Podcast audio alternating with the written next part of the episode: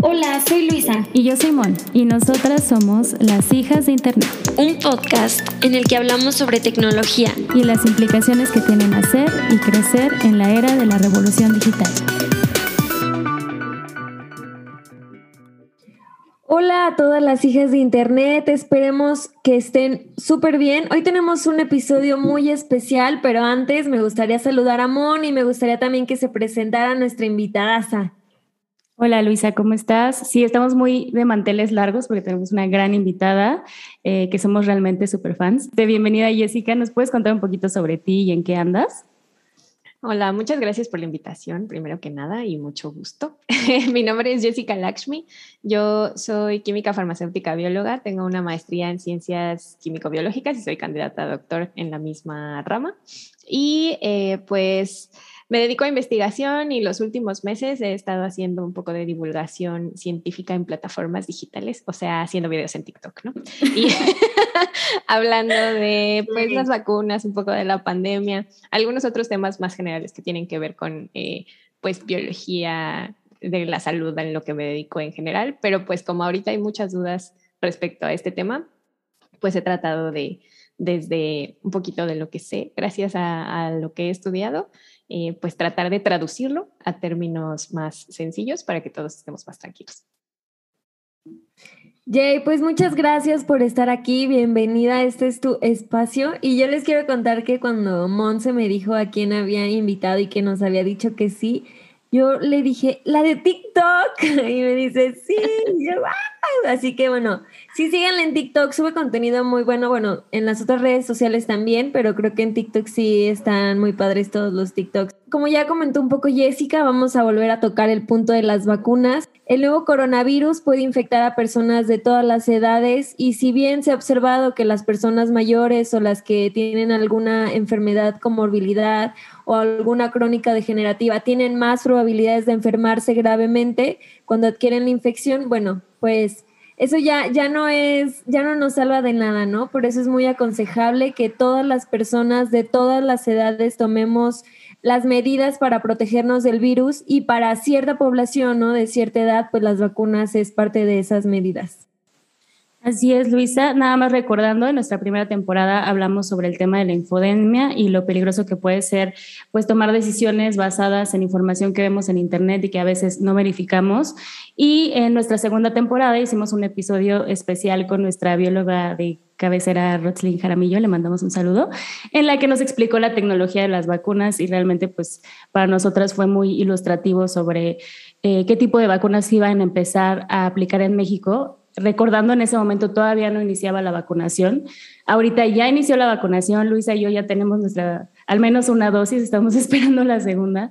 Este, y las circunstancias han cambiado, eh, tenemos más información, han salido nuevas variantes, hay mucha desinformación todavía. Entonces, por eso mismo, invitamos a Jessica para hablar con fuentes confiables, verificadas, pues ya escucharon ustedes su trayectoria y saben que podemos un poco confiar en lo que nos dice, pero de todas maneras vamos a dejar un montón de referencias que nos ayuda a recolectar en la caja de descripción del programa.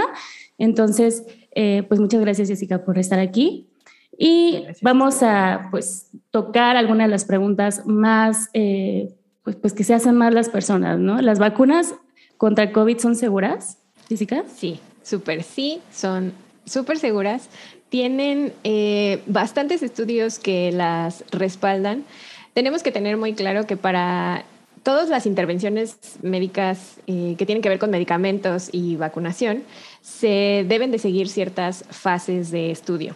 Y a pesar de que estas vacunas sí se generaron rápido, entre comillas, eso no quiere decir que se haya saltado ninguna fase de estudio, no quiere decir que eh, les haga estén experimentando con nosotros, ni mucho menos. Básicamente podemos dividir las fases de estudio en en cuatro, si contamos las que se hacen en animales, que también se estudiaron en animales estas vacunas primero, ¿no? Y ahí se busca ver si la vacuna es, eh, primero que nada, que no sea tóxica, que sí sea segura en estos modelos animales y modelos incluso en células humanas en laboratorio. Pasamos a humanos y empiezan con grupos pues muy pequeñitos, primero para ver que sea segura, o sea, de decenas de personas para ver que sea segura. Una vez que esto está eh, bien comprobado, pues se pasa a centenas de personas y ahí vemos un poco la dosificación y seguimos vigilando la, la seguridad y qué tan inmunogénica es, o sea, qué tan buena respuesta inmune produce. Después pasamos a la fase 3 y esta sería como la fase más grande, donde ya hay miles de voluntarios, donde se siguen observando qué efectos eh, secundarios podría tener y se ajusta también eh, un poco la dosis, pero en general en esta tercera fase es donde vemos ya qué tan bien funciona para prevenir la enfermedad, ya sea completamente o que sea muy grave o la muerte, cuando comparamos personas vacunadas contra un grupo placebo, ¿no? que son personas que recibieron una inyección, pero que no era la vacuna. Se obtuvieron estas vacunas más rápido porque se pudo combinar algunas de estas fases, hubo mucha inversión, hubo muchos voluntarios y como la enfermedad está circulando mucho en, en la población ahorita, pues es bastante sencillo ver si la vacuna, cuando comparamos vacunados contra placebo, está funcionando porque va a haber muchas personas expuestas al virus. Por eso cuando a veces comparan, bueno, yo veo en, en esto linfodemia, ¿no? Estas imágenes donde dice la vacuna contra la rabia, 12 años, la vacuna contra, no sé qué, 15 años, y la vacuna contra el COVID, un año. Eh, esto no puede ser, ¿verdad? No puede ser efectivo. Y bueno, y ahora que nos comentas esto de que es porque el virus está circulando y entonces esta comparación es más sencilla, pues tiene todo el sentido para ahí contestar esas imágenes. Ah. Sí, sí, y hay una fase 4 que esa les gusta decir, no, no, no, es que todavía están en fase 4 porque por eso siguen experimentando. No, la fase 4, en esa fase se tienen todos los medicamentos que conocemos y todas las vacunas del mundo para toda la vida. Esa fase es infinita debemos de saber también, y esto no, no lo sabe tanta gente, los efectos secundarios a largo plazo que se podrían presentar de las vacunas se presentan durante las primeras ocho semanas después de vacunarse. O sea, no se ha visto nunca en la vida, en la historia de las vacunas, que te vacunaron hoy y en dos años o tres años presentaste algún efecto secundario asociado a la vacunación. Eso no pasa. Entonces, pues podemos estar muy tranquilos de que son bastante seguras porque se tiene vigilado. Y estos efectos rarísimos, ¿no? Que, que si la coagulación, que si la miocarditis, son tan raros que se necesita que estén vacunadas millones de personas para que se presenten. Entonces, eh, sería dificilísimo verlo en un estudio fase 3 porque no hay millones de voluntarios en los estudios fase 3 nunca, ¿no? Entonces son unos efectos secundarios tan raros que no son para preocuparse y obviamente en todo evaluamos riesgo-beneficio, incluso en el paracetamol. Entonces, siempre hay riesgo de cosas, incluso cuando tomamos paracetamol, pero el beneficio que representa es mucho mayor, por lo tanto podemos estar tranquilos y tenemos que, que saber qué es lo mejor que podemos hacer para cuidarnos. Pero entonces podemos concluir que las vacunas del COVID son efectivas. Sí, exactamente. Las efectividades se refieren ahí a un cálculo estadístico que se hace de porcentajes comparando eh, vacunados contra placebos, ¿no? Pero no podemos comparar ni siquiera las vacunas porque no todas estudiaron en las mismas poblaciones, no todas estudiaron en el mismo momento en el tiempo y eso representa, eso quiere decir que había a lo mejor diferentes variantes circulando eh, y eso puede afectar obviamente la, la eficacia. Pero lo importante es que todas, absolutamente todas, previenen en gran medida, arriba del 85%, la enfermedad grave, la hospitalización y la muerte. ¿No? Que es lo que nos interesa realmente. Pusimos esta pregunta porque muchas personas como que piensan en esta lógica de, ah, esta vacuna es mejor que esta, entonces mejor me voy a esperar a que pongan esta vacuna, cuando eh, pues lo que estamos viendo es que estamos en una situación que ya necesitamos superar, que necesitamos eh, cuanto antes todos estar vacunados. Justamente lo que queremos es saber si, si tenemos la oportunidad de vacunarnos, podemos ponernos la que sea o tenemos que esperarnos a que llegue Pfizer o alguna de estas otras vacunas que se cree que son más efectivas. No, ni siquiera vale la pena en realidad, porque ahorita lo que necesitamos, como bien lo dijiste, es que la mayor cantidad de personas posible en el mundo, no solo en nuestra comunidad o en nuestro país, sino en el mundo estén vacunadas, ¿no? Entonces, es súper importante que en cuanto tengamos la oportunidad con la vacuna que sea, vayamos y nos vacunemos.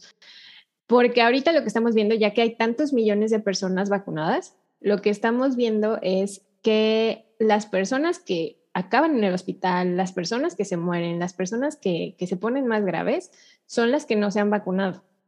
Eh, entonces, ya sabemos que todas las vacunas son efectivas. Cuando ya hablamos de poblaciones, se habla de efectividad más que de eficacia.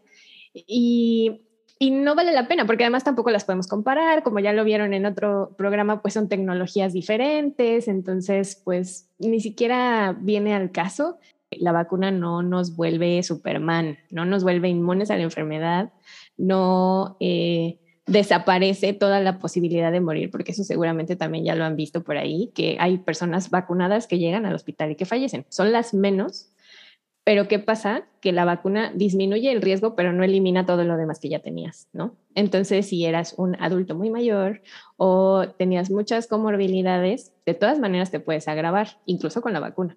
Sí, Jessica, yo estoy muy en, la misma línea que tú comentas de ser responsables, ¿no? Y también esto de que no somos superhéroes, eh, pues sí, tampoco porque estamos vacunadas, vacunados somos superhéroes y tampoco porque somos jóvenes, ¿no? Está esta idea de que, no, pues como eres joven, vas a salir, no va a pasar nada y pues bueno, este, con esta nueva variante hay casos, ¿no? De jóvenes que se les complica. Eso y la parte de la responsabilidad social, ¿no? Que pensar en que vivimos en una comunidad y que a pesar de que si creemos o tenemos estas ideas de que somos jóvenes y no nos va a pasar nada, pues como dice ella, este, nosotros podemos contagiar eh, sin tener síntomas y podemos afectar a una persona que sí puede enfermar gravemente.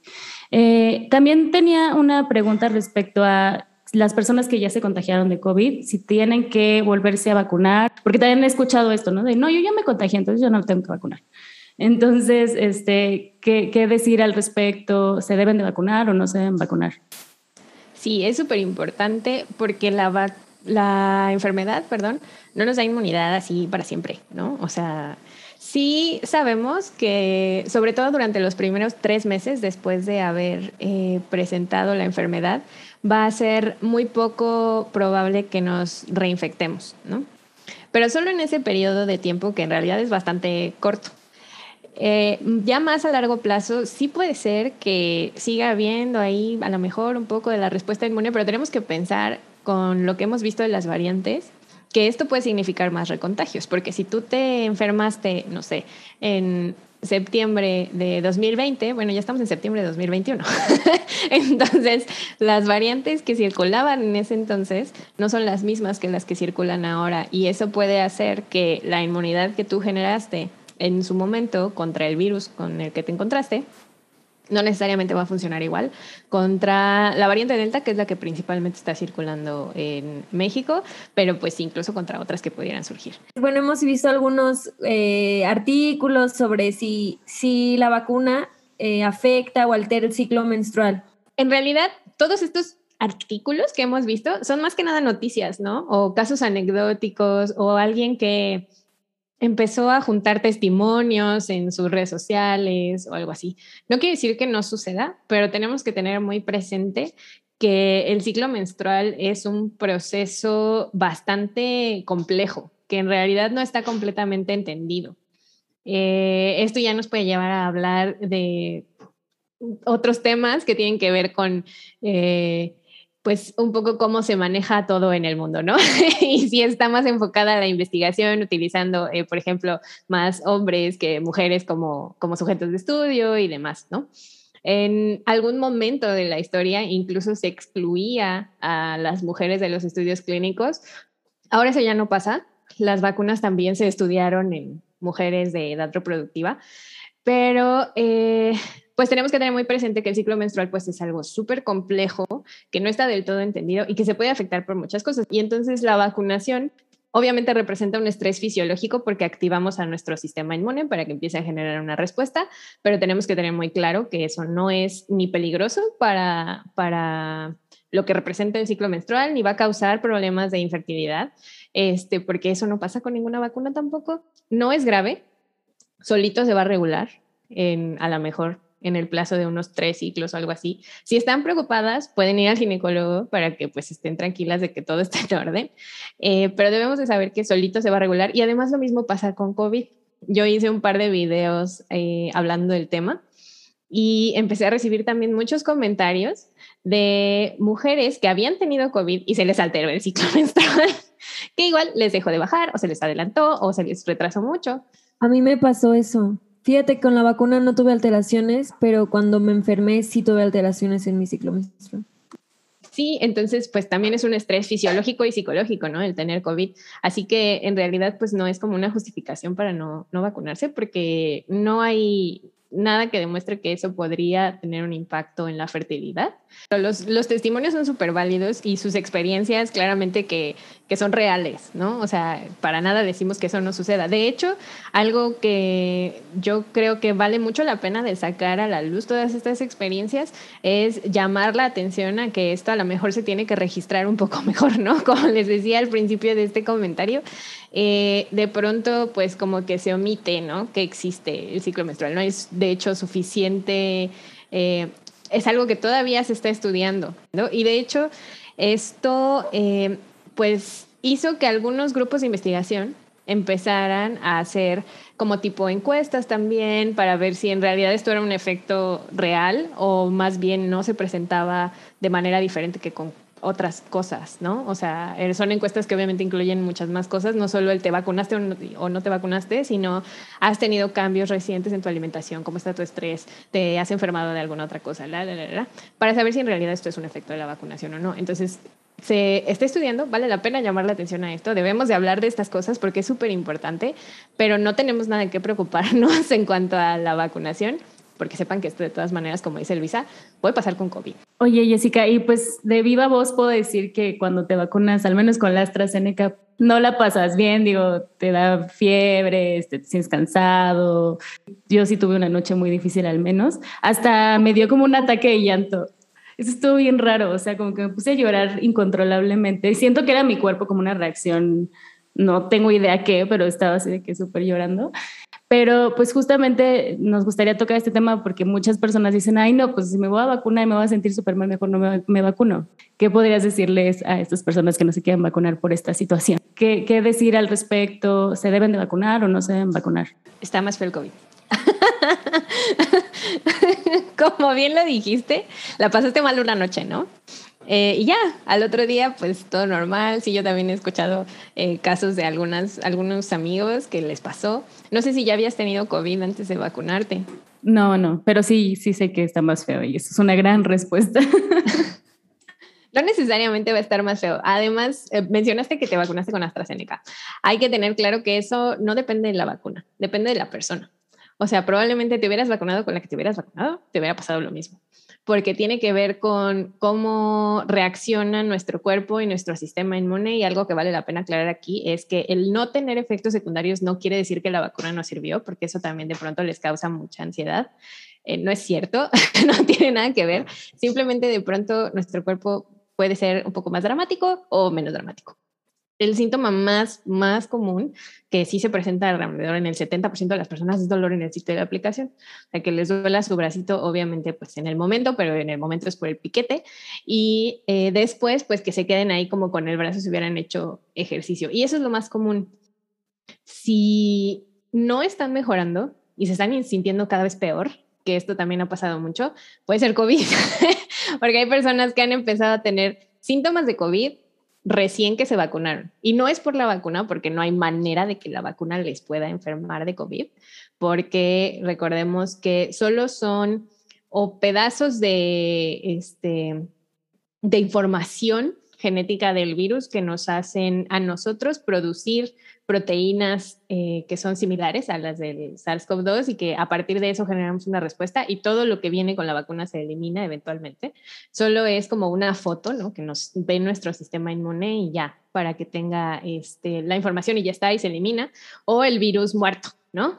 Que eso aplica para las vacunas de Sinovac y Sinopharm. Los efectos de la vacuna van a ser muy rápidos, eh, de uno o dos días, mejoran solos, incluso mejoran sin necesidad de tomar analgésicos en la mayoría de los casos. Eh, y si no, pues a lo mejor una o dos tomas de paracetamol y ya está. Este, no necesitamos mayores intervenciones, pero si nos seguimos sintiendo mal, pues entonces hay que consultar al médico. Pero sepan que tiene que ver con la persona por variabilidad biológica, no con la marca de la vacuna, para que nos quitemos esa idea de, hoy no es que la AstraZeneca está potente. En realidad no es AstraZeneca, en realidad depende de la persona. Es mi cuerpo dramático que se puso. depende de la persona. No necesariamente con la segunda dosis la van a pasar peor, para que eso tampoco sea una razón de, ay, es que me puse la primera y me puse muy mal y ya por eso no me quiero poner la segunda. No, tampoco es justificación, porque no necesariamente va a suceder.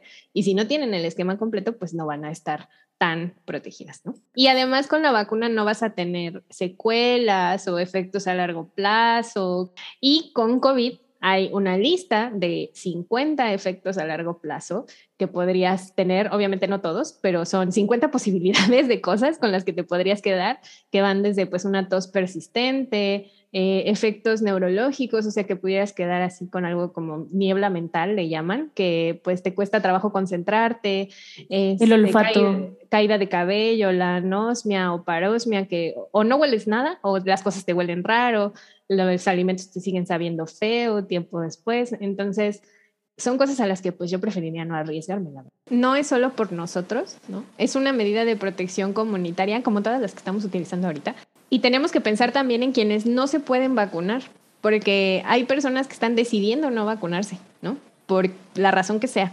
pero tienen la posibilidad porque tienen el acceso a la vacuna y porque tienen la edad, no tienen comorbilidades que se los impidan ni nada. Pero hay personas que quisieran vacunarse y no pueden, como todos los adolescentes prácticamente, ¿no? O sea, hay personas de menores de 18 años que este, que pues no les está llegando la vacuna porque todavía no hay suficientes vacunas aprobadas para ese grupo de edad.